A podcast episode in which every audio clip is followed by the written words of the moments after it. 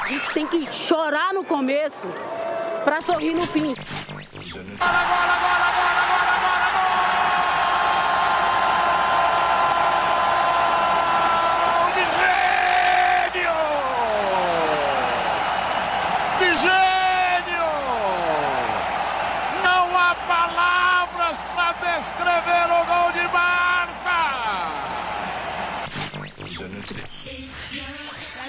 was as outraged about homophobia as the LGBTQ players. As if everybody was as outraged about equal pay or the lack thereof or the lack of investment in the women's game other than just women, that would be the most inspiring thing to me.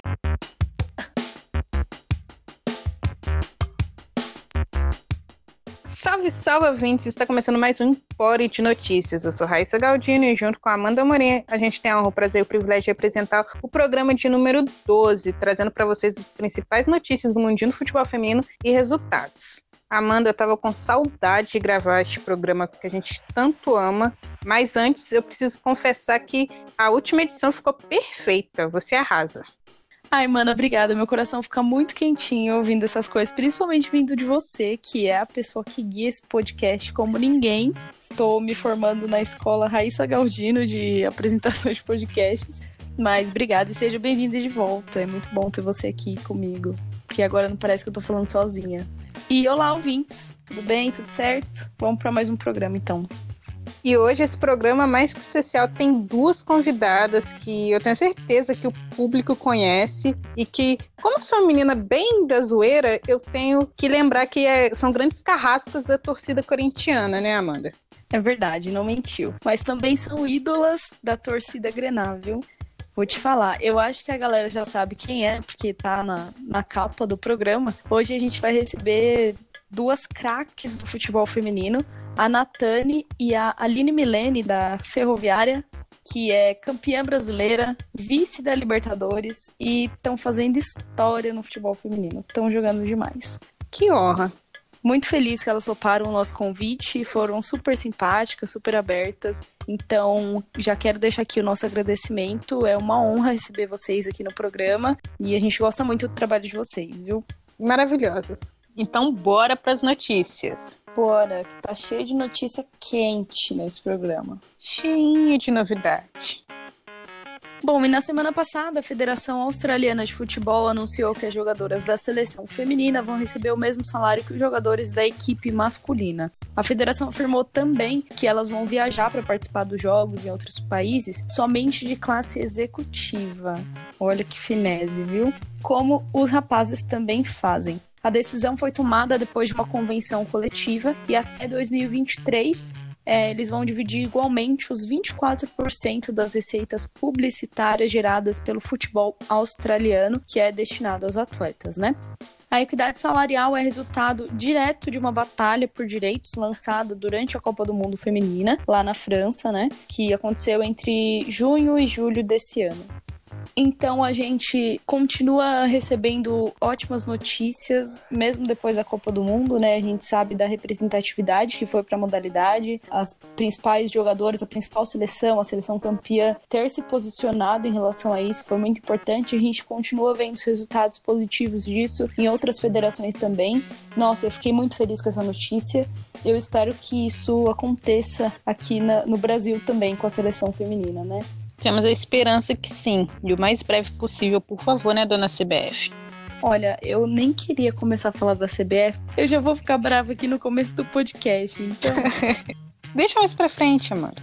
é, vamos falar mais pra frente da senhora CBF. Mas muito feliz que a Federação Australiana colocou a mão na consciência e finalmente resolveu igualar os salários. Eu espero que isso sirva não só para a CBF, mas também para outras que têm essa discrepância salarial entre a seleção feminina e masculina, né? E segundo o Dibradoras, o Paulista Feminino liderou a audiência no Sport TV e superou até a Premier League. Tava passando Manchester City, Southampton e na ESPN passava Arsenal e Wolves. E na Fox passava um jogo do campeonato alemão que era Frankfurt e Bayern de Munique. Além disso, a transmissão da Federação Paulista cresceu bastante em relação aos números do ano passado. Isso só mostra o quanto pós-Copa do Mundo deu um boom né, na modalidade e o quanto de pessoas que mantiveram atentos à modalidade. É, isso é muito bom. Inclusive, se eu não me engano, esse dado do crescimento da FPF TV foi de 300% em relação ao ano passado. Então, realmente, pós-Copa do Mundo, a gente vê esse crescimento da modalidade e a gente espera que cada vez mais os clubes olhem para isso também, as empresas, as agências, para que isso se mobilize e crie uma cultura do futebol feminino aqui no país também. Porque a gente está vendo cada vez mais que números tem, que público tem, audiência tem. Enfim, então é mais uma notícia boa aí para o nosso mundinho do futebol feminino. E agora indo um pouquinho para o futuro, que não está tão distante assim, os Estados Unidos vai receber o torneio pré-olímpico da CONCACAF de futebol feminino. Esse torneio tem o objetivo de classificar duas seleções para disputar as Olimpíadas de Tóquio, que vai acontecer no ano que vem. Oito seleções vão disputar essas duas vagas, entre elas temos Estados Unidos, Canadá, México, Costa Rica, Panamá, Haiti, Jamaica, São Cristóvão e Neves. O torneio vai ser realizado entre os dias 28 de janeiro e 9 de fevereiro do ano que vem. Aí os grupos e as datas já estão definidos. No grupo A a gente vai ter Costa Rica, Haiti, Panamá, Estados Unidos e no grupo B Canadá, Jamaica, México e San Neves. A gente vai informando para vocês certinho as datas dos jogos e as transmissões também quando for chegando mais perto. Mano, eu não sei se você tem a mesma opinião que eu, mas principalmente nesse grupo A, eu acho que meio que já tá na cara quem vai se classificar, né? Ah, eu tô tentando ter humildade, né? Porque, poxa, os Estados Unidos está numa fase de reformulação de técnico, uma nova filosofia de trabalho. Então, assim, tudo. Mentira, gente. É Estados Unidos ganhar essa vaga. Cara, pior que eu tô falando isso, se acontecer a zebra delas não conseguirem se classificar, eu vou ser muito xingada. Olha, vou falar assim, então. A probabilidade delas se classificarem é muito alta, Agora, a competitividade fica um pouco maior no grupo B, né? Tudo bem que o México também, a federação, marca tantos amistosos assim, né? Como, por exemplo, a gente já teve nesse final de semana Costa Rica Estados Unidos e tudo mais. Mas o México é uma seleção muito forte, tem times muito bons, jogadoras muito boas. E o Canadá também, né? Da, tem até a nossa vovó Olha. canadense que tá fazendo história. Ai, minha velha canadense. Que a Amanda não aceita que é velha, mas eu vou falar que é velha canadense. Eu acho que corre o risco do Canadá não conseguir se classificar, hein? Sendo bem sincera. Zico. Minha zica tem que funcionar uma hora da forma que eu quero, né? Bom, vamos falar dos campeonatos então? Bora.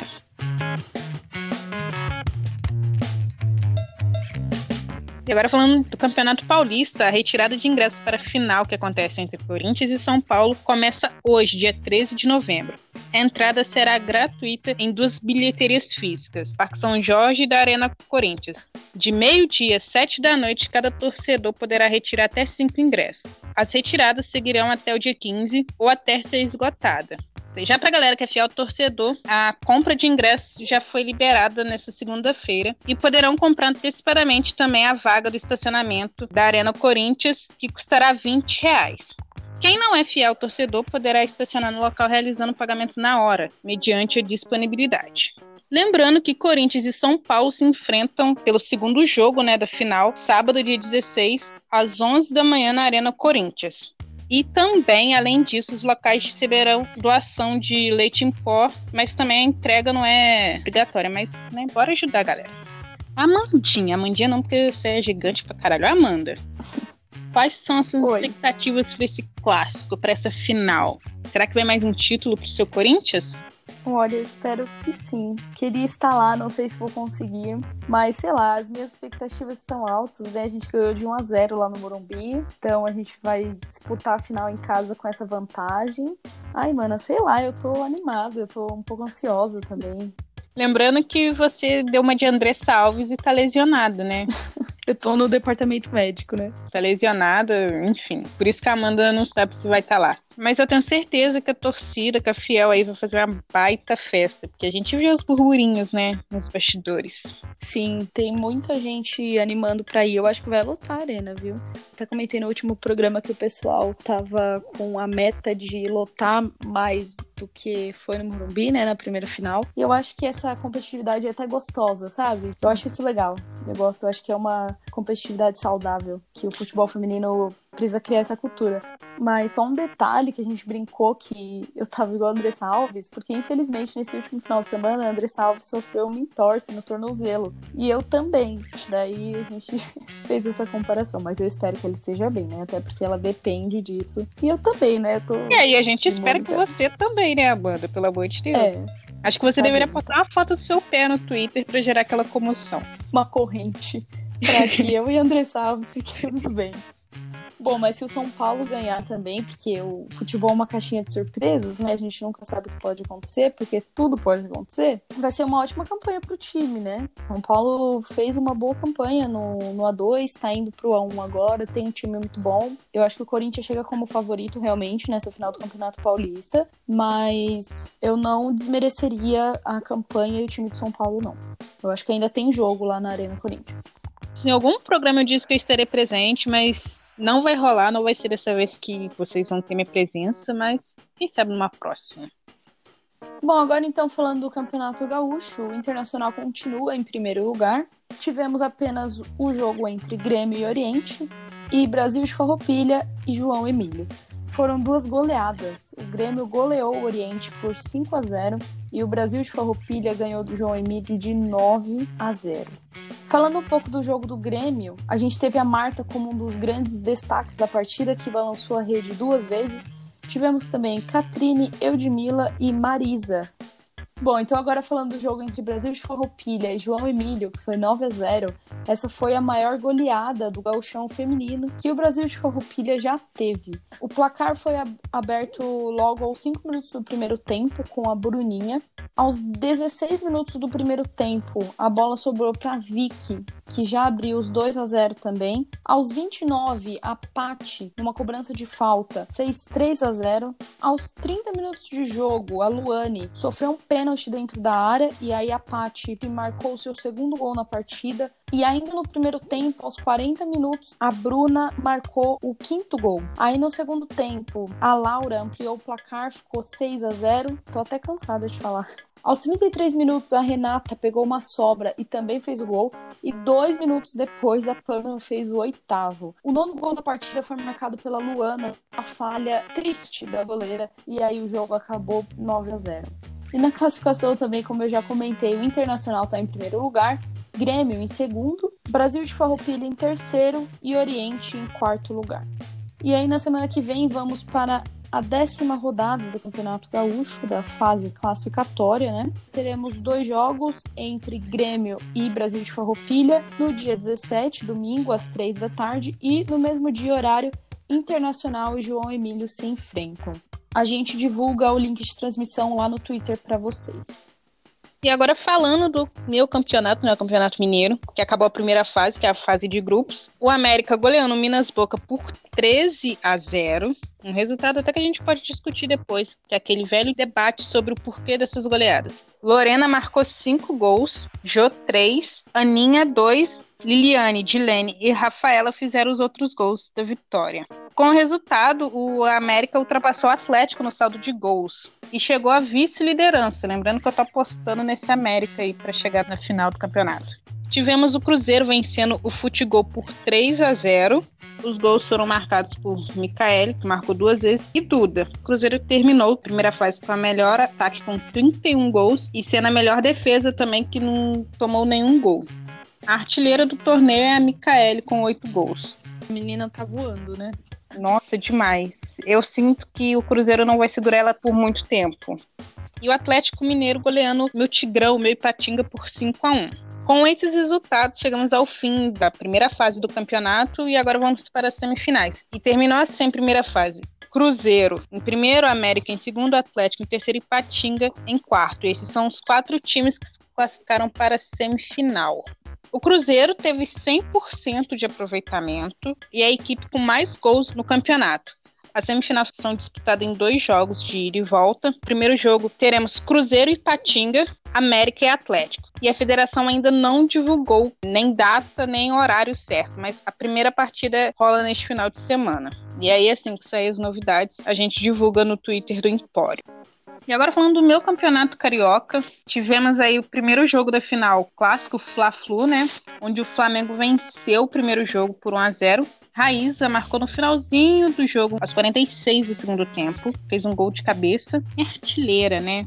Foi um jogo que o Flamengo teve mais chance, criou mais, só que a goleira do Fluminense salvou pra caramba, mas infelizmente, né, no finalzinho acabou levando o gol. E o segundo jogo da final acontece sábado, dia 16, 10 horas na Gávea. A gente não sabe ainda se vai rolar transmissão, mas se rolar, a gente compartilha no perfil do Empório. Bora lá, Flamengo Marinha, bora me dar um orgulho esse ano. Bom, e agora então eu vou comentar um pouco sobre o Campeonato Amazonense, né? A sexta rodada que aconteceu na semana passada. A gente Tuba enfrentando o Clipper e ganhando de 12 a 0, mais uma goleada para conta dos campeonatos brasileiros. O Nacional ganhou do Rio Negro de 3 a 1 e o 3B goleou o Tarumã de 31 a 0. Caramba! Apesar da sétima e última rodada da fase de classificação acontecer na próxima quinta-feira, dia 14, a gente já tem os quatro times classificados. O Iranduba, que ficou em primeiro lugar na tabela, o 3B em segundo, Itacoatirense em terceiro, atrás apenas pelo saldo de gols, e o Nacional em quarto. Assim que a federação divulgar as datas, horários e links de transmissão, se tiver, a gente divulga no Twitter do Empório também. E agora a gente já pode ir para os campeonatos internacionais, falar dos amistosos que aconteceram nessa semana. A gente teve muito amistoso, né?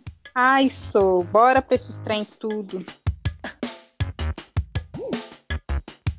Tivemos aí nesse né, torneio internacional que aconteceu na China. E como a Marta disse, né, uma vez, temos que chorar no começo para sorrir no final. Mas eu não sabia que ia precisar chorar tanto.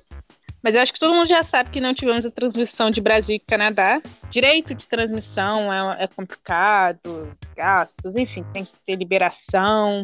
E aqui na pauta que a Amanda fez, ela colocou que não tivemos também quando a seleção estava sob comando do nosso saudosíssimo Big Vad. Onde o Brasil se consagrou campeão, diga-se de passagem. Uau! Mas o jogo entre Brasil e Canadá, o Brasil ganhou de 4 a 0. Pelos vídeos aí que a CBF disponibilizou pra gente, acho que a melhor jogadora foi a Zenerato, né? Que fez dois gols. O gol que a Chu fez foi depois de uma jogadaça da, da Zenerato, que chutou pro gol e a goleira deu rebate e a Chu aproveitou. E ela deixou uma zagueira cair de cara no chão também. E Formiga também, né? A nossa saudosíssima Formiga fez um gol de cabeça depois de uma jogada assim maravilhosa da nossa rainha Marta, que fez o que sabe fazer, que é jogar pra caralho. Botou a, a canadense pra dançar. E vencemos, né, por 4 a 0 e eu acho que foi o jogo que iludiu a gente. É, eu acho que sim, né? Na verdade, o jogo que mais me iludiu foi a vitória contra a Inglaterra. Bem que a Inglaterra é, também, né, tá numa fase não muito boa. Mas enfim, esse jogo me iludiu. Eu não, não tem como a gente comentar detalhadamente, né, como foi e tudo mais, porque não teve transmissão, mas pelo que a gente viu, o Brasil realmente estava superior, né? E a Bia quase fez o terceiro gol também, meteu bola na trave, enfim, era aquilo que a gente. A gente até brinca nas redes sociais falando que o ouro olímpico vem, mas eu acho que chegou aquele momento que temos que ser mais pés no chão. É, Brasil e China se enfrentaram na final do torneio internacional da China. E uma coisa boa desse jogo é que, pela primeira vez na história, a Rede Globo transmitiu um amistoso da seleção brasileira feminina. Muito bem. O jogo em tempo regular foi 0 a 0 e o Brasil perdendo nos pênaltis de 4 a 2. Eu acho que esse foi o pior jogo da era Pia. Mas é aquilo que a gente vai perguntar: por que, que tá insistindo tanto em alguns nomes? Que é a grande polêmica. Eu acho que a gente já passou daquela fase de falar que a Pia não conhece tantos jogadores. Tem que testar mesmo, que, que óbvio que vai acontecer derrotas, mas poxa, testa de verdade. É isso que eu fico indignada. Eu acho que ela acabou convocando mal, né? Convocando mal, que eu digo é assim, ela, ela convocou os mesmos nomes que não têm rendido muito bem, né? Alguns deles a gente já comentou nos episódios anteriores. Eu gostei de alguns nomes que ela convocou também, por exemplo, Aline Milene, Rafaele, que até então eu não sabia Nossa, que estava estava lesionada, né? Mas assim, se tá lesionada para mim também não tinha que estar tá nessa convocação. Exatamente. Mas enfim, gostei dela ter convocado Tamires, Érica. Só que tem dois pontos que ainda me, me incomodaram, que é essa questão da convocação. Eu acho que ela tinha que testar mais na convocação. Segundo ponto, é ela colocar jogadoras para atuar em áreas que elas não rendem tão bem quanto as áreas que elas realmente atuam. Por exemplo, Tamires, ela rende muito mais ofensivamente como ponta. A Debinha é a mesma coisa. Eu acho que o futebol dela é muito mais aproveitado quando ela joga lá mais para frente. Realmente, eu acho que a Pia tinha que convocar melhor. Se ela quer uma meia de criação, que ela convoque uma meia de criação, sabe? Não fique improvisando a Kathleen na lateral, sem é zagueira, por exemplo. E treinar pênaltis, né? Nossa, cara, real. Mais uma vez que a gente perde nos pênaltis. Mas uma coisa que me incomodou nos pênaltis também é, é, que, por exemplo, eu não sei se ela tá avaliando o histórico. Porque, cara, se você pegar o histórico da Tamires nos pênaltis, se você pegar o histórico da Andressinha nos pênaltis. Exatamente. Também não é. As duas erraram. Se você pegar o histórico da Aline Milene nos pênaltis, putz, beleza, ótimo, incrível. A Aline Milene é uma Por que Marta não bateu? Eu acho que a Marta seria a última, mas para mim ela devia ser a primeira. Porque também acho que tem um, um, lance de, tipo, pegar a capitã, camisa 10, bater o pênalti, eu acho que tira aquela pressão.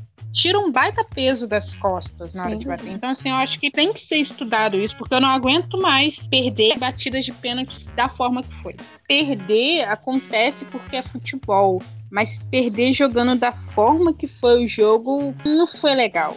É, eu acho que o primeiro tempo foi até melhor do que o segundo, né? Aí no intervalo também a Pia tirou a Érica, que para mim era uma das melhores em campo. E eu não entendi, assim, essas substituições da Pia. Não entendi o que, que ela queria testar, né? Mas de forma geral, o Brasil até teve algumas chances, mas não teve paciência para finalizar, para construir mais jogadas. E o segundo tempo foi pior ainda. Para mim, o único destaque assim mesmo foi a Luana. Nossa, a única 23 possível. É o quê? É uma brincadeira, mano. Pelo amor de Deus, eu senti que você baixou aqui em Minas para me dar um soco.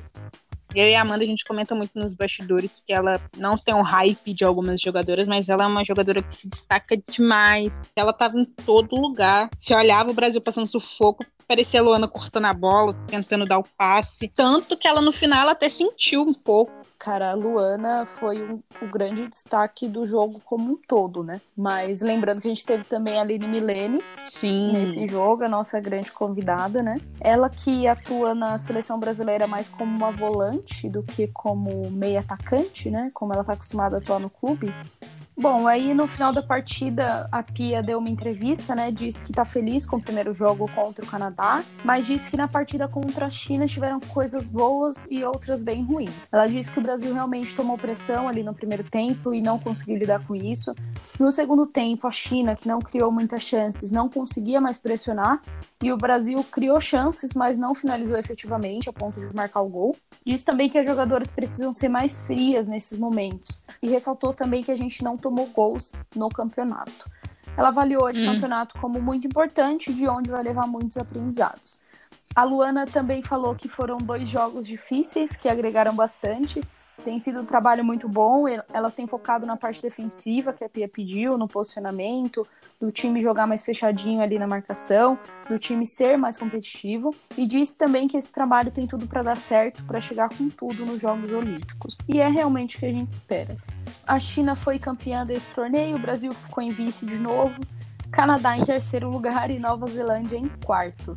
Falando um pouco do jogo do Canadá e Nova Zelândia, o Canadá ganhou de 3 a 0 na disputa do terceiro lugar, com dois gols de Janine Beck e um da vovó canadense, que a gente ama, ah. Sinclair. E, inclusive, Raíssa, ela tá a dois gols de diferença, um gol de diferença, um ou dois gols de diferença, para igualar a Wambach, que é a jogadora dos Estados Unidos, pelo número de gols marcados na seleção, né? Gols internacionais que eles chamam. Ao total são 184 e a Sinclair tá com 183. Minha velha, cheia de orgulho. E agora falando dos Estados Unidos, que teve os primeiros amistosos com um novo técnico. O primeiro jogo foi contra a Suécia. O placar acho que chega até a enganar um pouco, porque foi 3 a 2 mas os gols dos Estados Unidos foram todos no primeiro tempo, né? Começou a avassalador os Estados Unidos. Aos seis minutos, minha Lloyd, minha vovó americana, né, fez o primeiro gol com passe da Press, né? E aos 31 também ela fez o segundo. Press marcou o seu gol de número 50 é, na seleção dos Estados Unidos, com o passe da minha vovó. Só que, volto a dizer, foi um primeiro tempo maravilhoso, movimentando bem, trocando passes, o técnico testando algumas peças, né? Ah, eu gostei muito, inclusive, desses testes que ele fez. Quero exaltar uma jogadora que a Raíssa gosta muito. Olha só esse momento, Raíssa. A Sonnet, que jogou muito, principalmente no primeiro tempo, fez tudo o que precisava fazer. E a Rose Lavelle também, que saiu com dor nas costas de carregar aquele meio de campo. ela tá muito bem. Ela, essa nova fase aparentemente tá fazendo muito bem para ela. Ela tá conseguindo mostrar todo o futebol que tem. É... Eu acho que ela é a melhor jogadora dessa nova geração, sem dúvida. Uma coisa que eu reparei também, ele colocou em algum momento do jogo, eu não sei se foi no primeiro ou no segundo tempo, a Mills e a Sullivan para jogar junto ali no meio de campo também. E eu achei que não ficou muito bom. Eu achei a Mills um pouco apagada. Eu acho que elas têm uhum. características muito parecidas ali. Então parecia que uma anulava a outra, enfim, achei meio estranho. Já no segundo tempo, né, houve uma queda de rendimento, e aí foi isso que aconteceu com a Suécia fez dois gols e por pouco não, não arrancou empate. Acho que seria um empate até merecido pelo que os Estados Unidos apresentou no segundo tempo. E os dois gols foram marcados pela Anvergard, assim que se fala, se não for, meu sueco não é muito bom. É, falando sobre esse gol da falha da, da zaga, eu acho que a Sauerbrand tentou realmente proteger a bola e a Alicia mal do gol, a Sarah Brand também não conseguiu proteger bem. Foi uma jogada bem bizarra, assim, parecia que elas não se comunicaram e aí ficou meio solto. Eu achei que a Pio também não entrou muito bem. E também a gente teve a vovó estadunidense, a Lodge, errando um pênalti, Raíssa. O que você tem a dizer? Até Deus erra. Enfim, não bateu bem. Mas ela fez dois gols maravilhosos quando vocês ficam falando mal dela, ela faz gol de assistência, porque ela deu assistência. É isso, vocês têm que engolir ela. E agora ela vai disputar até Copa do Mundo, que agora eu empolguei. Uau! Eu falo brincando, mas realmente a Lloyd voou dentro de campo e tá voando já há muito tempo. Ela ainda tem futebol para mostrar, enquanto muitos pediam a aposentadoria dela, enfim, ela tá aí fazendo gol adoidado. É uma jogadora que realmente a gente tem que aplaudir, gostando dela ou não. E eu também achei Agora que a Dan fez falta. Nossa, sim.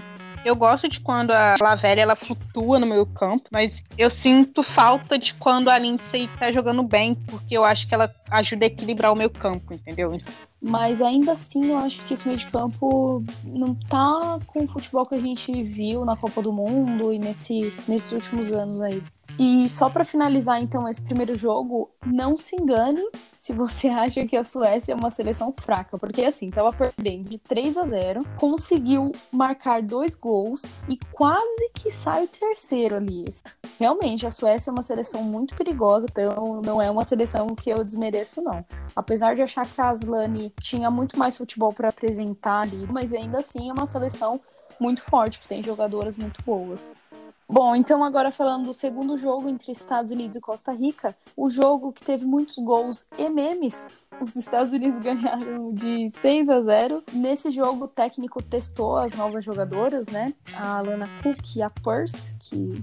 Ah, enfim, joga demais. Eu quero começar falando da Alana Cook, que eu não conhecia, o futebol dela não acompanhava, e eu achei uma zagueira muito consistente, gostei desse teste que ele fez, acho que ele já está pensando a longo prazo, né? Porque a Sarah Brand também não sei se disputa mais uma Copa do Mundo. E a Lana Cook ali com o Dal Kemper, pelo que eu vi, daria muito certo. Mais uma vez, destaco Rose Lavelle, que tá voando. É uma ótima meia de ligação. Inclusive, os dois primeiros gols foram jogadas dela, que foi o gol da Lloyd ali no comecinho do jogo e da Brian. Olha só, a Brian fazendo gol novamente. Eu gostei muito do entrosamento da Hit e da Percy ali do lado direito. Elas se entendem muito ah, bem, né? Porque jogam. Jogam, jogam no meu time, né? A Hit dava liberdade pra Percy subir e vice-versa. Às vezes ela até caía pro. A Hit caía pro meio, a Lavelle ficava ali na ponta. Eu gostei dessa troca que elas, que elas fizeram. A Costa Rica ficou com muita dificuldade de passar no meio de campo e quando passava não conseguia concluir aqueles dois últimos passes, né? Mas assim, o meu balanço pro, pro primeiro tempo é que a Cook e a Percy entraram muito bem pro primeiro jogo na seleção, estavam muito confiantes. E é isso, eu, eu gostei muito desses testes que o, o Vlachil fez. eu entendi o que ele queria testar ali, sabe? Diferente do que a Pia tentou fazer no torneio internacional da China, nesse jogo eu consegui visualizar o porquê que ele estava colocando tal jogador ali, por que ela estava atuando de tal forma, enfim. Estados Unidos, como sempre, entrando a mil por hora, porque o primeiro gol foi aos 4 minutos e o segundo aos 10. Mas é muito bem isso que você estava falando. A gente consegue ver dentro de campo praticamente a escalação. Que ele, o que ele está testando, só não entendi muito bem é, na hora que saiu a escalação a, minha por, como lateral. Eu tava olhando aqui a ficha técnica, o último gol. Pra mim foi gol dela, mas tá como gol contra, mas enfim, pra mim foi gol dela. Foi gol dela, sim, sem dúvida. Tem um, um lance que ela avança pela lateral, que ela dribla e cruza, que quase que a Lloyd faz o gol. Seria tipo. Perfeito. o ápice dela, sendo que ontem eu tenho certeza que foi a noite mágica para ela e o técnico agora vai ter uma dor de cabeça nas próximas convocações, como montar esse time, mas a gente vê exatamente o que ele tá fazendo. Mas eu quero Prez jogando 90 minutos nessa seleção. Cara, o que essa mulher joga é. Com certeza. Meu lado negativo, vamos dizer, é da Hit, que acho que poderia até experimentar um pouco o banco. Nossa, falei com dor no coração. Falando um pouco do segundo tempo, ele deixou a Ertz ali mais atrás, no lugar da, da Sauerbrunn, e a Sullivan entrou para fazer o papel da Ertz ali como uma volante, né? Nos primeiros minutos também, a Williams, que tinha entrado no, no intervalo, marcou numa jogada muito boa da Hit. Por isso que eu falei nesse gol, porque eu acho que foi o ápice da Hit ali no, no jogo, né? Foi essa jogada que resultou no gol da Williams. Inclusive, eu gosto muito do futebol da Williams. Há muito tempo ela vem jogando futebol muito bom. No ano passado e nesse ano ficou entre as jogadoras que mais marcam né, na NWSL. Nessa temporada, ela marcou 12 gols e está em segundo lugar com 50 gols na liga, né, como um todo, atrás apenas da Samantinha Kerr, que tem 77. Novamente nesse segundo tempo eu destaco a Sullivan, é outra jogadora que teve uma liberdade muito boa na seleção, assim como tem o Spirit também. O gol da Press, que foi com uma assistência da Percy, ela limpou a área, ficou sozinha e chutou. É... Ela marca quando quer, né? Incrível. É um futebol que a gente tem que sentar e aplaudir. A Costa Rica não é uma seleção de primeiro mundo, não é uma das favoritas da mesma forma que a Suécia foi. Mas apesar de tudo, a Costa Rica ainda teve umas bolas ali na travessão. Acho que teve umas duas bolas na travessão nesse jogo. Conseguiu chegar muito pouco, mas levou perigo nessas duas bolas aí no segundo tempo. Também tivemos um clássico, né? Inglaterra e Alemanha, um jogo que bateu recorde de público. Foram 77.768 pessoas no Wembley para assistir. A Alemanha ganha da Inglaterra de 2 a 1 Eu acho. E eu, eu gosto disso, não sei porquê, mas eu gosto. Podemos dizer que a Inglaterra está em crise? Não sei. O jogo foi bem diferente do que a gente pensou que poderia ser. É, a Inglaterra estava meio morta. Tem um dado aqui, né? A Inglaterra teve a sua quinta derrota em sete jogos. E a Alemanha teve a sua quinta vitória consecutiva. Entre essas duas seleções, 13 jogos com nove vitórias da Alemanha, três empates e apenas uma vitória da Inglaterra. E esses últimos dados que eu disse foram foram dados que o Rafael Alves comentou lá no Twitter, que é um cara assim que quem acompanha a modalidade tem que conhecer. E valeu, Rafa, por esses dados. O primeiro gol da Alemanha foi marcado pela Alexandra Pop. Foi meio bizarro porque a atacante ficou sozinha aos 9 minutos de jogo. Aos 35 minutos a Inglaterra sofreu um pênalti. E quem foi bater? Nikita Paris. E o que aconteceu? Ela errou. E o motivo? Inveja. É o quarto pênalti em cinco tentativas que ela erra, se eu não me engano. No final do primeiro tempo, a Ellen White, sempre Ellen White, marcou para a Inglaterra e o estádio foi a loucura. Foi muito bonito de ver, o vídeo tá bem emocionante. Só que aí, aos 90 minutos, a Clara Du fez um golaço, adentrou a área sozinha e chutou pro gol. A Earps nem se mexeu, a goleira da Inglaterra. E vale lembrar também que essa atacante só tem 18 anos é uma promessa e tanto para o futuro do futebol alemão, viu? Meu Deus, só digo uma coisa: crise na Inglaterra. E também tivemos um outro jogo que foi Austrália e Chile. E foi um outro jogo que bateu recordes. Mais de 20 mil pessoas foram assistir, né? Infelizmente, a derrota do Chile por 2 a 1 Os dois gols foram marcados pela amada, queridíssima Samantha Kerr. E este foi o recorde histórico no futebol australiano, que foi o maior público. E o gol de honra aí do meu Chile foi a Camila Saez que fez. Austrália, em comparação com a seleção do Chile, é uma seleção que tem mais consistência, mais estrutura.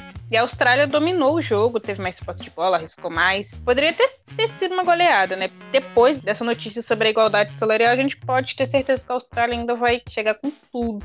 E lembrando que no dia 12 as duas seleções se enfrentam novamente. Eu espero que o Chile tenha vencido. Não, na verdade, eu quero que a Austrália tenha vencido. Vai, Austrália, vai, Samantha Kerr. A zica reversa. E um outro amistoso que a gente teve também foi Argentina e Colômbia. A Argentina venceu a Colômbia por 1 a 0 mas continuou com o mesmo erro de sempre. Inclusive, na época do torneio Uber, a gente comentou um pouco dos erros que a Argentina, infelizmente, cometia, né? Tinha muita dificuldade para transitar a bola do meio para o ataque. As atacantes têm que voltar muito para buscar a bola e fica muito espaço, né? Entre esses dois blocos. Mas, mesmo assim, a Argentina saiu vitoriosa. E assim como o jogo entre Chile e Austrália, teremos também no dia 12 mais um amistoso entre essas duas seleções. E os resultados a gente vai comentar no próximo programa do Empório. Bom, e agora a gente chega em um dos momentos mais esperados da nossa audiência, né? A entrevista com as duas jogadoras da nossa grandíssima ferroviária, são duas craques que toparam falar com a gente e a gente ficou muito feliz. Realmente é uma honra receber vocês aqui. Eu vou deixar vocês com a entrevista e quero já agradecer essas duas jogadoras pela abertura e dizer que ficamos mais fãs ainda, né? Do, do futebol e do carisma que essas duas têm. O Empório estará sempre de portas abertas.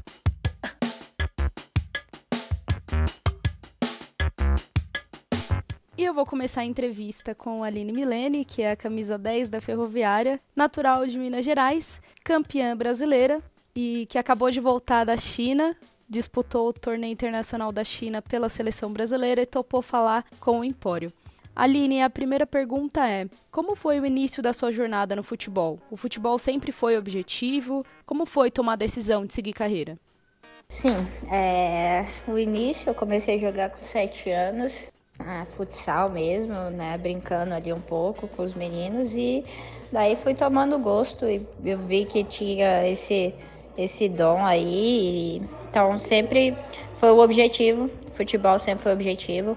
É, eu tive, claro, que estudar também, por isso eu fui para os Estados Unidos, né? É, então foi uma decisão minha, da minha família, de sempre percorrer esses dois caminhos, o esporte e os estudos juntamente, e a melhor decisão foi ter ido para os Estados Unidos. E como foi a experiência de jogar nos Estados Unidos? Para você, quais são as maiores diferenças no estilo de jogo americano e o brasileiro? Bom, experiência incrível. É, não só dentro do esporte, mas pessoalmente, né? Culturalmente também.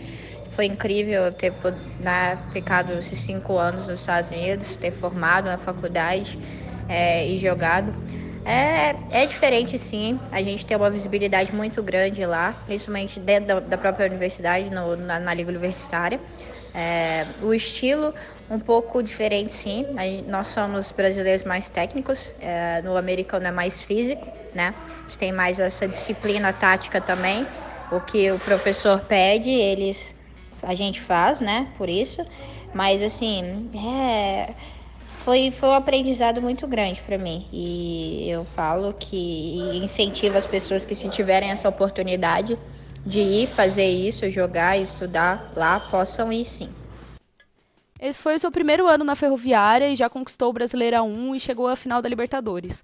Como foram essas experiências? Como você avalia essa trajetória? Bom, esse ano foi mágico, mágico pela por tudo que aconteceu é, e por ter tido essa experiência né, de jogar o Campeonato Brasileiro e disputar uma Libertadores também. É, um sonho sendo realizado, claro, eu voltei com essa né, com esse projeto, esse objetivo de conquistar o Campeonato Brasileiro e, consequentemente, conseguir no primeiro ano. Fico muito feliz com isso. E pela história da Ferroviária também, né? Com certeza, é um clube que, que vem do interior, mas que tem uma tradição e títulos né, todos os títulos na, na modalidade feminina de expressão nacional e internacional. Então, para mim foi grandioso ter vivenciado isso e principalmente pela ferroviária. Qual o seu maior sonho no futebol? Ah, meu maior sonho no futebol é, é não só conquistar né, objetivos como títulos e sucesso, mas principalmente ajudar outras pessoas a incentivar as meninas que estão vindo e que gostam desse esporte para poder né, sempre batalhar e continuar lutando pelos sonhos, porque acho que é isso que, eu, que vale muito mais, né? Essa, essa vitória, esse, esse sonho sendo conquistado. E é uma das coisas que eu né, conquistei. Claro, também continuar na seleção e poder disputar uma Olimpíadas e um Mundial futuramente. Então, acho que para mim esses são os meus maiores sonhos no futebol. Vimos que a técnica Pia Sundhag tem convocado você para os amistosos do Brasil e ficamos muito felizes com isso. Como têm sido esses treinos e a experiência de vestir a amarelinha sob o comando dela? Né, eu também fico muito feliz por ser lembrada pela Pia, né, em todas essas convocações. Tem sido uma experiência incrível. É, toda a bagagem que ela tem, né, e a pessoa que ela é, é incrível de estar trabalhando com ela. Fico muito, muito feliz mesmo. É, todos os treinos têm tido uma intensidade e, e né, sempre mostrando que nós podemos melhorar. E isso nos motiva cada dia mais sempre tirando o melhor cada uma de si e isso ajuda muito. Então é, é incrível poder vivenciar isso e ter ela no comando. A gente é, somos muito felizes por ter uma treinadora como ela no, no comando da seleção. Na seleção você acaba atuando como uma volante e na ferroviária a gente vê que geralmente você tem mais liberdade para subir para o ataque ser muito efetiva, inclusive fazendo ótimos gols. Como você balanceia isso? Tem alguma preferência de atuação? Bom, é, são duas posições diferentes, né? E eu gosto de fazer as duas, né? Eu adoro jogar de, de volante e meia ali, tenho uma visão mais ampla do jogo, né? E na, na ferroviária eu jogo um pouco mais de atacante, né? Que também é uma posição que eu gosto, tenho mais liberdade para ir pro, pro, di, pro dibre e tudo, tudo mais, né? Tenho toda essa esse respaldo, essa liberdade da, da Tati também. Mas eu gosto de jogar nas duas. É, é, tem uma preferência, mas assim, é, jogar nas duas para mim é, é, bem bacana. São duas posições diferentes e que mostra é, também uma, uma qualidade, né? Então isso já me ajuda também bastante a, a ver o jogo de, de várias formas. Então eu adoro. Por fim, mande um recado para todos os fãs grenás e meninas que sonham em ser jogadoras de futebol assim como você. Valeu! Bom, recadinho para o pessoal, né, os nossos fãs aí da, das Guerreiras Grenás, é, da Ferroviária, é, que vocês continuem apoiando a gente, é, como sempre. Agradecemos demais toda né, essa torcida, esse carinho que todos vocês têm conosco. É, é incrível estar tá podendo fazer parte dessa equipe com, com tanta tradição, com, com tanto amor e carinho por, por seus atletas. É, que né, a gente possa continuar nessa luta aí por, por mais coisas para a ferroviária e mais felicidade para o torcedor. É, e para né, meninas que, que sonham ser jogadoras, eu só peço que nunca desistam dos seus sonhos, porque é isso que move a gente né? E é isso que a gente tem que continuar é, fazendo e, e lutando por, por, pelo que nós né, queremos no futuro. Então não desistam, continuem sonhando e lutando por, pelos sonhos. Grande beijo, galera. Agora é hora de conferir a entrevista com a Natane, outra craque da Ferroviária, camisa 9 do time. Ela que é natural de São Mateus, Espírito Santo, e também foi artilheira da Libertadores Feminina 2019. Natânia, a primeira pergunta é: como você avalia a trajetória da Ferroviária nessa temporada até se consagrar campeã brasileira e ter chegado a uma final de Libertadores? Avalio muito bem. Não começamos tão bem, mas também mais da metade do time era novo, o treinador era novo. Acho que teve um pouco de. Um, ainda um tempo de pra gente poder se acostumar né, com o jeito de cada uma, do jeito que joga, pra entrosar um pouco mais. Então, aos poucos a gente ia, é, foi conseguindo isso.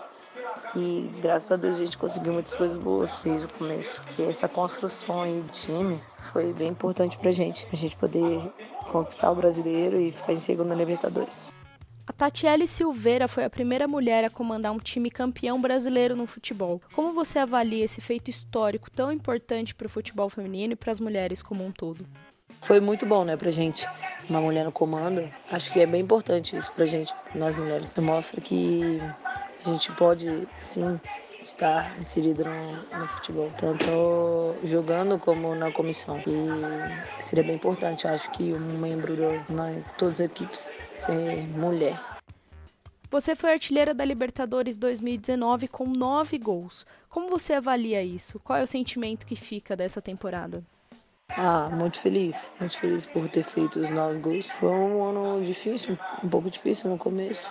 Mas graças a Deus todo mundo conseguiu se entrosar e conseguimos fazer bons, bons campeonatos até hoje. Então, acho que isso é um conjunto, né? Eu sempre falo que todos os gols não saem só do meu pé, saem de todo mundo. Então, acho que todo mundo faz seu papel. Foi muito bom essa temporada. Tá sendo muito boa, que ainda não terminou. Tem muitas coisas boas por vir ainda e espero que continue assim. Você avalia esse como o melhor momento da sua carreira? Sim, é um, é um dos melhores momentos da minha vida. Acho que tanto o profissional quanto o pessoal, eu ter conquistado muitas, muitas coisas, principalmente no clube. O brasileiro foi muito bom para mim, o Libertadores foi muito bom, o Paulista foi muito bom. Então foram é, experiências muito boas para eu, eu poder adquirir na minha vida. É, isso me ajudou bastante em, em muita coisa. Então acho que esse realmente é o melhor momento da minha vida. E você pensa em jogar no exterior? Ah, com certeza, todo mundo pensa, acho que jogar um dia no exterior, que é uma experiência a mais que a gente pode levar para a vida, para a carreira, principalmente. Eu penso sim em jogar. Sabemos que o aumento da visibilidade do futebol feminino pós-Copa tem ajudado muito a modalidade. Como que você avalia isso e o que acha que falta para chegarmos a um patamar ainda maior? É um momento muito bom do futebol feminino, esse crescimento que está acontecendo, essa pequena visibilidade, mas acho, mesmo sendo pequena, acho importante porque é um passo também, né? É um começo de algo grande que a gente espera que aconteça. Então, acho que essa, essa visibilidade está ajudando bastante a, a gente ter é, mais pessoas assistindo, mais é, patrocínio, mais ajuda. Está sendo importante. E acho que com isso o futebol feminino acho que consegue crescer. E a gente espera, né? A gente espera que aconteça, espera que melhore em muitas questões. E a gente torce também para tudo ocorra bem e que mais times venham ter um nível grande, acho que principalmente o brasileiro, acho que ano que vem vai ser muito melhor. Espero também que passe, né, para ajudar a gente é, nesse crescimento. Se Deus quiser, vai, a gente vai conseguir uma, algo muito bom, um crescimento muito bom. Por fim, mande um recado para todos os fãs grenás e para as meninas que sonham em ser jogadoras de futebol, assim como você. Tem que agradecer muito a torcida da Ferroviária, porque a gente sempre recebe mensagem, recebe muito apoio deles. Sempre que a gente chega de viagem, tem pessoal tá esperando a gente lá na casa, então é, importante pra gente esse apoio todo, que a gente só tem a agradecer mesmo, desde sempre eles terem acreditado na gente, desde o começo, mesmo sendo é, difícil, o pessoal indo nos jogos, vendo que o time ainda estava crescendo. Então, acho que esse apoio ajudou a gente a chegar onde a gente chegou esse ano. Então, só a agradecer mesmo. Quero mandar um recado para as meninas que jogam futebol para não desistir dos seus sonhos. Porque eu também no começo eu não acreditava muito, comecei jogando tarde, comecei com 18 e parei ainda de jogar futebol, parei três anos um pouco depois e não desisti. Sempre persisto no que eu, que eu sonho. Então, nunca desisti e consegui muitas coisas boas na minha vida. Esse sonho, a gente tem que correr atrás e ser feliz demais com eles.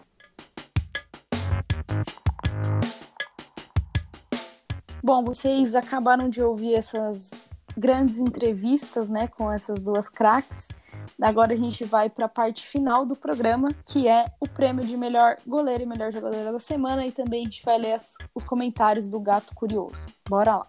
E a minha goleira, né, melhor goleira na minha opinião, vai ser a goleira do Fluminense, a Luana, que salvou muito o primeiro jogo da final. E de jogadora, por incrível que pareça, é a puxarada da goleira, da goleira do Fluminense, Luana, nossa camisa 23 da nossa seleção brasileira.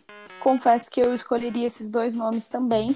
De goleira, eu vou ter que ficar com a Luana do Fluminense, não vai dar para escolher outra. Mas de jogador, então, como você escolheu a Luana, eu vou escolher a Lavelle, que se destacou muito nesses dois amistosos dos Estados Unidos, apesar de ter outras opções que eu tô com dor no coração de não citar aqui. Bora pro gato curioso?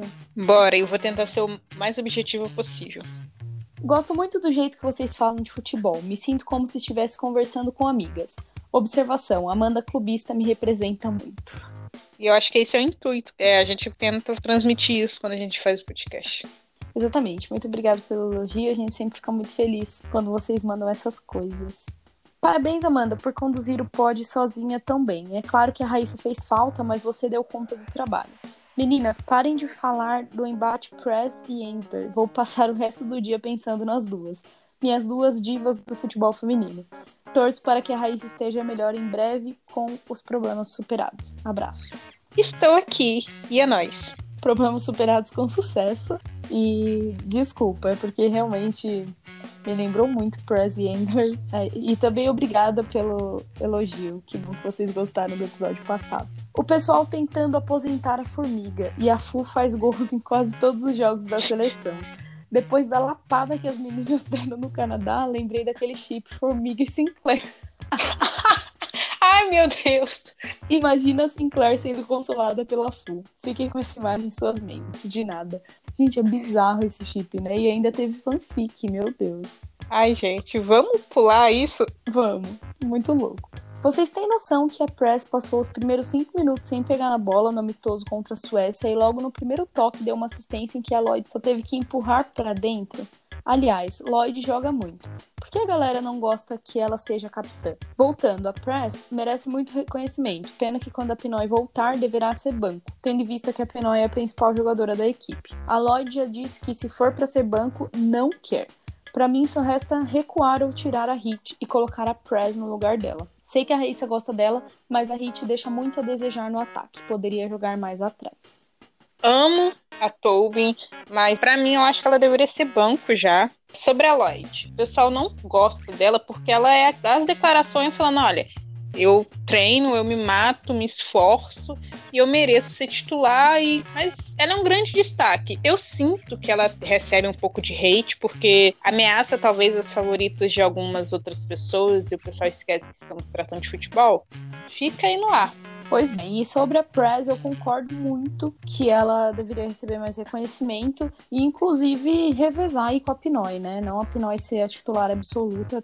Pergunta: o que vocês acham? Que a Andressinha e a Andressa Alves terão espaço no time titular? E no ataque, quem irá compor com a Marta? Bia, Lude ou Cris? Parece que a Pia fez a Chu jogar. Vocês acham humanamente possível ela fazer a Mônica virar uma boa zagueira? Gente, a Darlene, de quem tanto se fala, jogou em que time aqui no Brasil? Adoro o trabalho de vocês. Beijos. Andressinha consegue ser bem mais aproveitada na seleção se for comparar com a Andressa Alves. Só que a Andressia tem aquele fator de que não é bem aproveitada no time, tá vindo de lesão.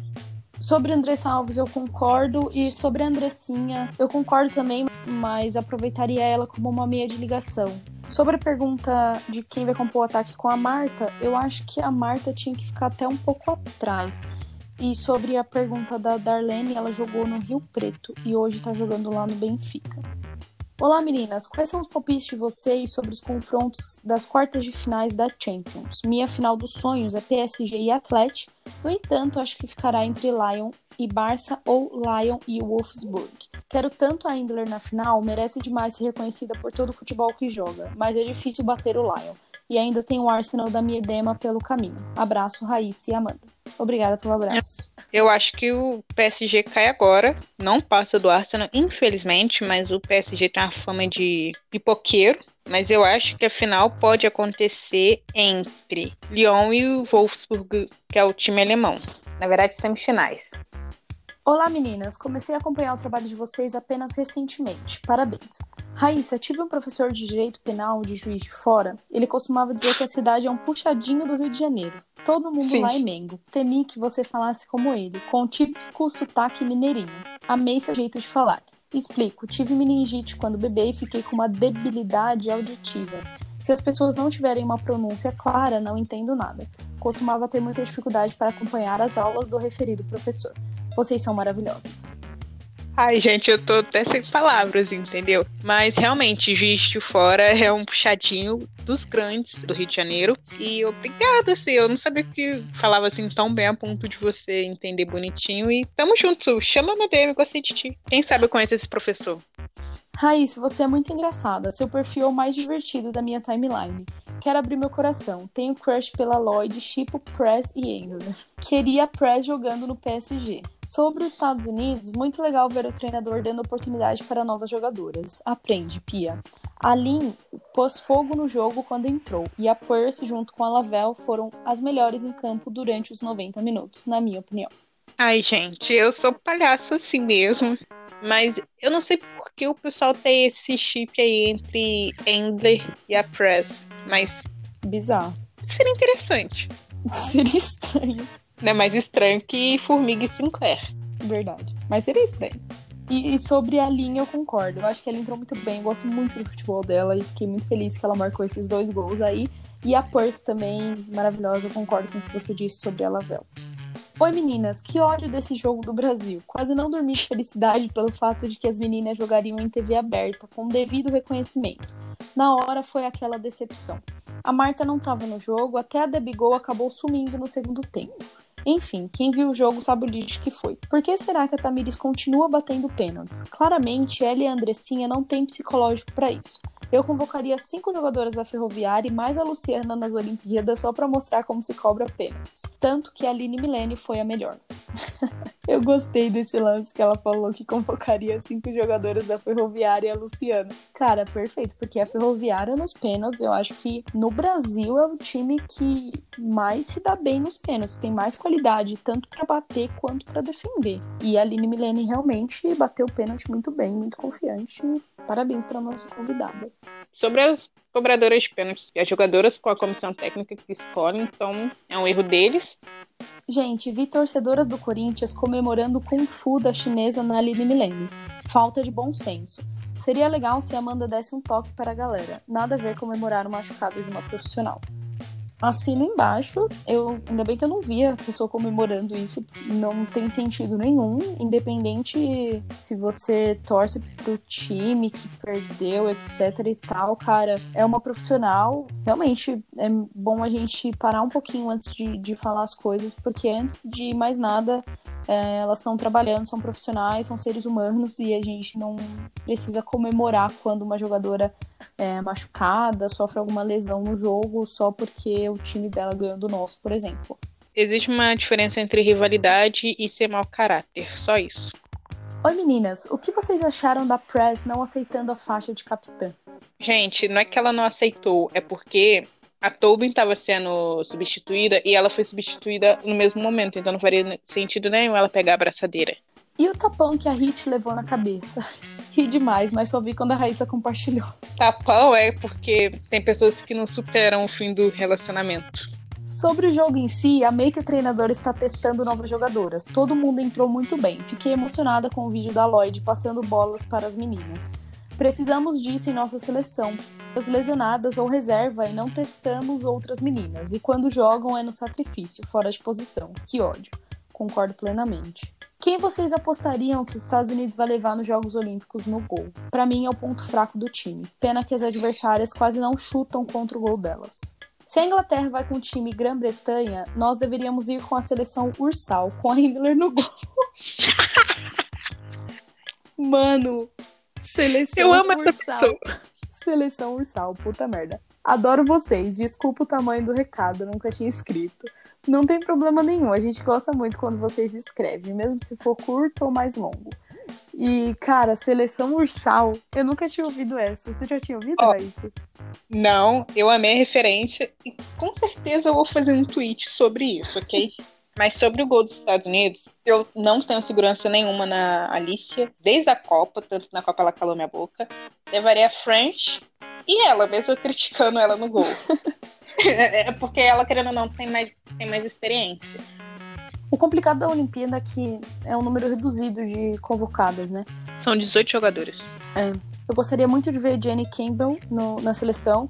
A Aubrey Bledsoe também, que é essa que tem área de solo. É, ela não jogou, né, nesses dois jogos, mas realmente é uma baita goleira. Só que entre a Alicia e a Frank, por exemplo, eu prefiro muito mais a Frank. E também tem a Ashley, né, então...